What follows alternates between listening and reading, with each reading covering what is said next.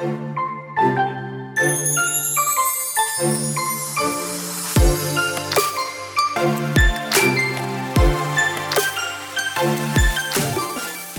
hola, bienvenida a The Wedding Chat. Happy Friday.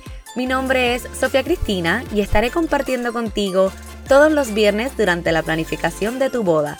Te daré tips, tricks y pasos sencillos para que este proceso sea uno fácil y divertido. Sí, coordinar tu boda no tiene que ser tan difícil y stressful. The Wedding Chat se convertirá en tu guía para que junto con tu coordinadora de bodas tomen las mejores decisiones sobre tu gran día. La meta de The Wedding Chat es crear un lugar seguro y divertido donde puedas escuchar toda la información que necesitas para tu gran día, mientras vas de camino al trabajo, te bañas, cocinas, haces ejercicios o en cualquier tiempito que tengas para ti.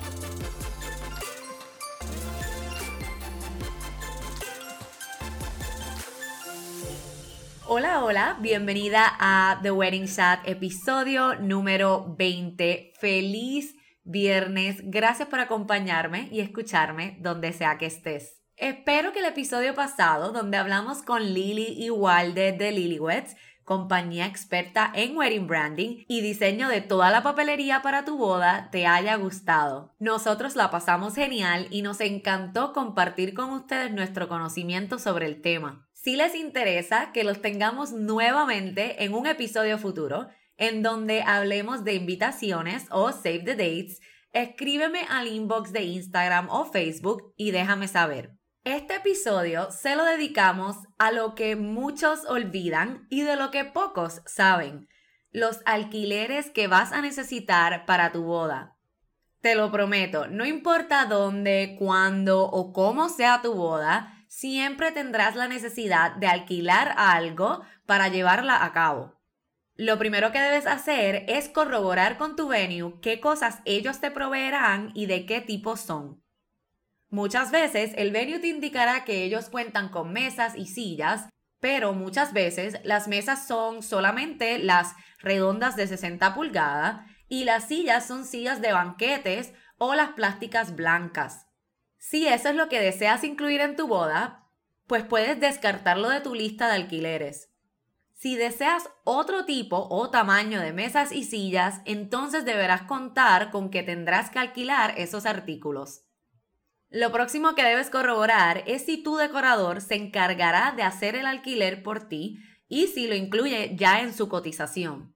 Recuerda que si lo que contratas es un florista, esa persona es muy probable que no se encargue de conseguir este tipo de cosas ni acomodar esos alquileres.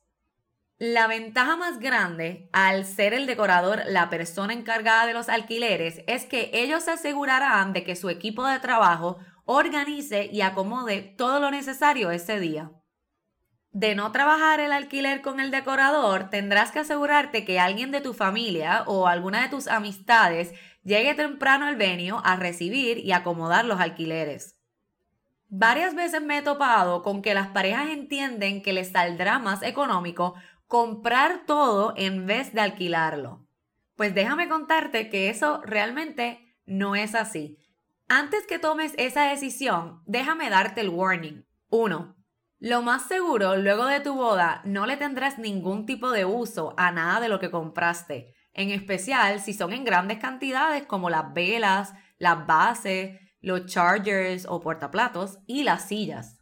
2. Al tú comprarlos, tienes que tomar en cuenta lo que antes te dije. Necesitas tener a tu gente trabajando el día de la boda para llevar 15 manteles grandes, 200 velas, 150 platos, etc. Y by the way, tienes que acordarte de planchar todos esos manteles. Y tres, luego de la boda, ¿dónde vas a guardar todo ese equipo? Así que realmente mi recomendación es que alquiles en vez de comprar. Pero ahora lo más seguro te estás preguntando entonces, ¿cómo escoges la compañía de alquileres que sea perfecta para ti? Bueno, pues si el decorador se encargará de esa área, no te preocupes y confía en la compañía que el decorador escoja o con la que usualmente trabaja, pues de seguro no conseguirás mejores precios de alquileres por tu cuenta. Recuerda que el decorador hace muchos eventos durante el mes, así que tienden a tener mucho trabajo con esa misma compañía. Pero si de todos modos optas por encontrar tú la compañía de alquiler, esto es lo que debes saber. Usualmente la diferencia más grande entre una compañía y la otra tiende a ser realmente la calidad de los artículos.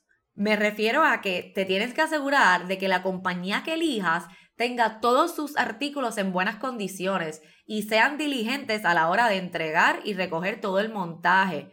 Confía en mí que lo menos que quieres es que el día de la boda recibas manteles todos manchados de vino o comida, portaplatos rotos, sillas o mesas viradas.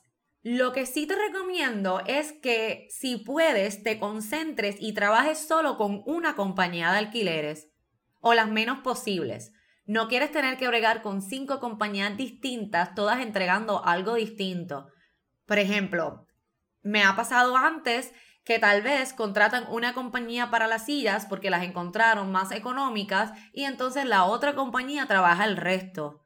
¿Qué pasa con esto? La mayoría de los venues tienden a tener unas ciertas horas para montaje. Recuerdas que esto lo hablamos. Así que quiere decir que estas dos compañías van a tener que estar entregando a la misma vez probablemente.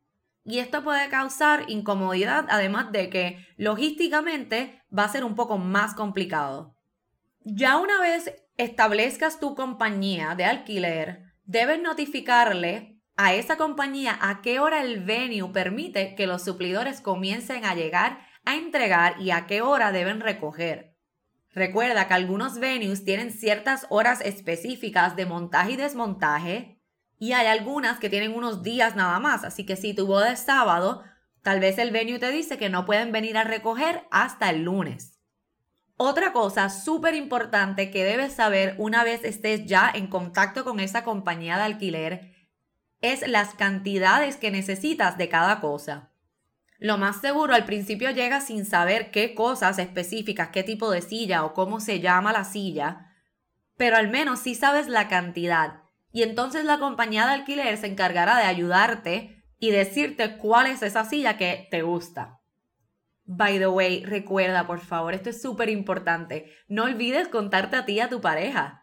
Aunque parezca gracioso, es algo que pasa muy a menudo. Cuando preguntamos cantidades, solo cuentan a los invitados y no se cuentan a ustedes. Recuerda que tú también necesitas silla, servilleta de tela, mesa, portaplatos y todo lo demás. Otra cosa que debes preguntarle a la compañía es si tienen un mínimo para alquilarles, cuánto cuesta hacer el delivery y recogido, cómo quieren que les devuelvas, por ejemplo, los portaplatos y las servilletas, y si ellos necesitan que tú pagues algún depósito de seguridad que luego del recogido tienden a devolverte. Así que repasemos. Pregunta si tiene un mínimo de alquiler, cuánto va a salir a hacer el delivery y recogido de, de los alquileres, cómo quieren que se devuelvan los alquileres y si tienes que pagar algún depósito de seguridad. Ordena el máximo de lo que necesitas. Si estás invitando 150 personas, pero estimas que solo 110 serán los que lleguen a tu boda, ordena de todos modos para 150. Es más fácil luego bajar la orden que aumentarla. Te puede pasar que, por ejemplo, si necesitas aumentar más cercano a la fecha de tu boda, ya no haya suficiente del color que ordenaste originalmente o que ya estén todos reservados para otro evento. Así que mejor ordena de más y más cercano a la fecha, entonces puedes disminuir la cantidad si es necesario. Es importante que le preguntes a quien estará encargado de la barra de tu boda si necesitan que alquiles vasos de cristal si ese es el caso, te recomiendo que estimes entre 3 a 4 vasos por persona. Recuerda, siempre habrá uno que lo deje a mitad y necesite otro. ¿Por qué te menciono esto? Usualmente las barras van a tener los vasos plásticos bonitos, clear, para la barra. Si tú deseas que sean de cristal, pues entonces lo más seguro tendrás que alquilarlos, así que mejor pregúntales de antemano. Ahora, esto también ocurre mucho. Si el catering que contrates no te incluye la vajilla, asegúrate de ordenar con esa compañía de alquiler lo que necesitas para la comida y la bebida. Por ejemplo, Si en tu boda se servirá espumoso para el brindis, asegúrate de alquilar las copas de champán para los invitados. Si habrá bizcocho de postre, asegúrate alquilar el plato y el cubierto para el bizcocho. Para esto y para que estés segura de lo que necesitas, pregúntale a tu catering cuál es la lista de la vajilla que necesitas. Pero ahora vamos a hablar de unos tamaños que te ayudarán a decidir cuántas mesas necesitas. ¿Por qué siento que esto es importante para ti? Esto es importante para ti porque en base a las medidas que te den de las mesas que vas a tener, puedes luego organizar tu sitting chart. El sitting chart que pronto vamos a hablar de él. Pero por ahora te adelanto estas medidas. Vamos a comenzar con las mesas redondas. Las mesas redondas vienen de 30 pulgadas, 36 pulgadas, 48 pulgadas, 60 pulgadas y 72 pulgadas. Las de 30 o 36 usualmente se utilizan para el cóctel y estas vienen altas o bajitas. Las de 48 pulgadas pueden sentar cómodas cuatro personas.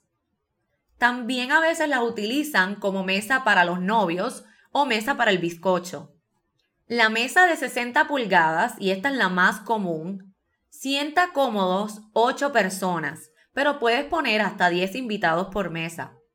Luego le sigue la mesa de 72 pulgadas, que sienta cómodos 10 personas, pero puedes poner hasta 12 por mesa. Ahora vamos con las mesas rectangulares. Las mesas de 6 pies sientan hasta 6 personas, 3 en cada lado largo de la mesa. Aquí puedes decidir si quieres invitados en los cabezales o no. La rectangular de 8 pies Sienta cuatro por lado largo de la mesa, en total ocho invitados. Aquí también puedes decidir si quieres sentar invitados en los cabezales o no. Pero recuerda, solo cabe uno por cabezal. La próxima que le sigue es la de 8 pies, pero que es 4 pies de ancho, a diferencia de la anterior, que es 2 pies y medio nada más.